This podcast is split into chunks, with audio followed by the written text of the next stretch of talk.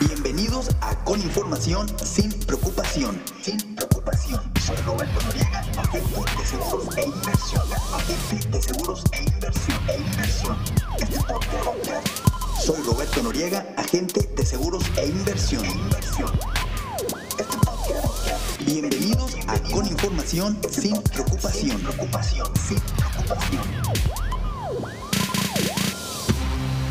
¿Qué ha habido, querida racita? ¿Cómo están? Bienvenidos a este episodio número 11 de su podcast de seguros e inversiones titulado Con información sin preocupación. Para, como bien lo dice el nombre, para que siempre estemos bien informados y que nunca tengamos preocupación acerca de todo lo que tenemos o de lo que podamos tener acerca de seguros e inversiones. Mi nombre es Roberto Noriega, soy tu querido amigo y agente. Recuerda que yo siempre voy a estar aquí para todo lo que necesites de información sobre este tema, siempre cuenta conmigo.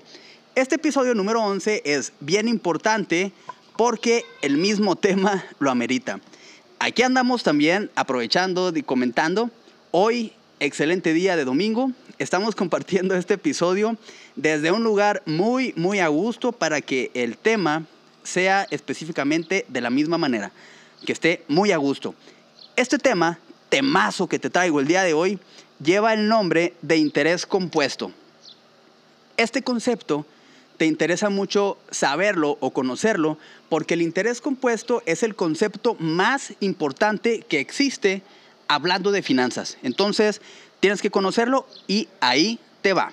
Te traje unas definiciones que son muy importantes. Bueno, esta definición la encontré eh, pues, en internet, pero te la traigo para que se sepa o para que se conozca eh, más que nada en definición lo que es el interés compuesto. Y luego te voy a poner aquí un ejemplo muy claro y muy conciso y muy sencillo.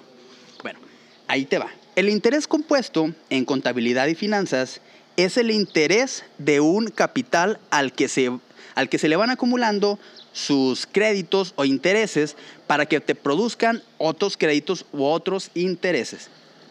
El interés compuesto permite la capitalización de intereses periódicamente, ya sea día a día, mes a mes, etcétera, etcétera. Se denomina interés compuesto en activos monetarios aquel crecimiento que se va sumando al capital inicial sobre el que se va generando nuevos intereses. ¿Qué quiere decir esto?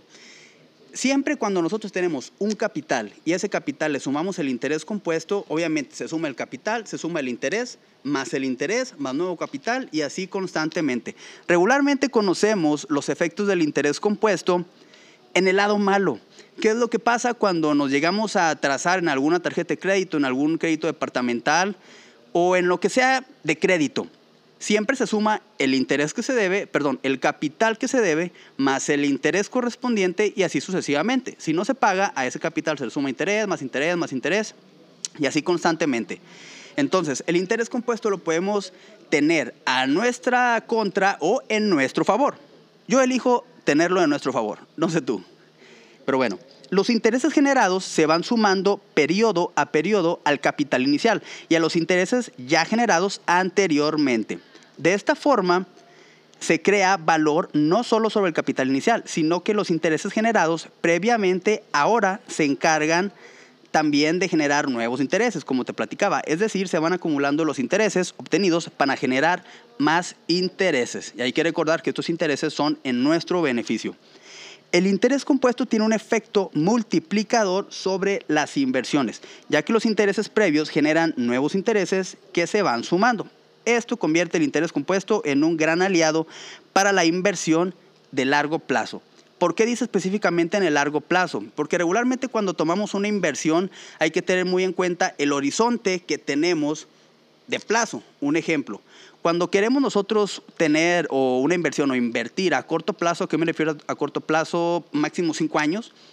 Pues bueno, ahí vamos a determinar una herramienta que a ti te corresponda y que a ti te vaya a ayudar a que el crecimiento de tu dinero sea óptimo. Un ejemplo, en, una, en un horizonte de corto plazo no te voy a recomendar que le metamos renta variable, hay que hacer inversión de renta fija para que se vaya derechito. Ya cuando tenemos la ventaja o tenemos el largo plazo en nuestro plan, no hay bronca. Puedes meterle tú un instrumento de renta variable y sumándole tu instrumento de renta variable más el efecto del interés compuesto a tu inversión a lo largo del tiempo, esto es lo que genera plusvalías, ahora sí, que extraordinarias. Humorísticamente, Albert Einstein llegó a decir que el interés compuesto es la fuerza motriz del universo, o es la fuerza más poderosa del universo. ¿Y saben qué? Sí lo creo. Porque el interés compuesto no se ve nada más en la economía. ¿Qué es lo que pasa? Eh, un ejemplo también cuando vamos a hacer ejercicio, que te pones a hacer un poco de gimnasio.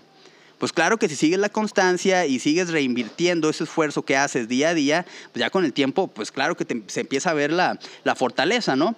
Entonces, esto es algo muy importante que tenemos que conocer sobre el interés compuesto. Por el contrario, aprovechando que estamos hablando del interés compuesto, te voy a platicar un poquito de su hermano, de su brother, que es el interés simple. El interés simple no acumula los intereses generados. El interés puede ser pagado o cobrado. Esto, ¿cómo lo podemos hacer? Mediante un préstamo que paguemos o sobre un depósito que cobremos.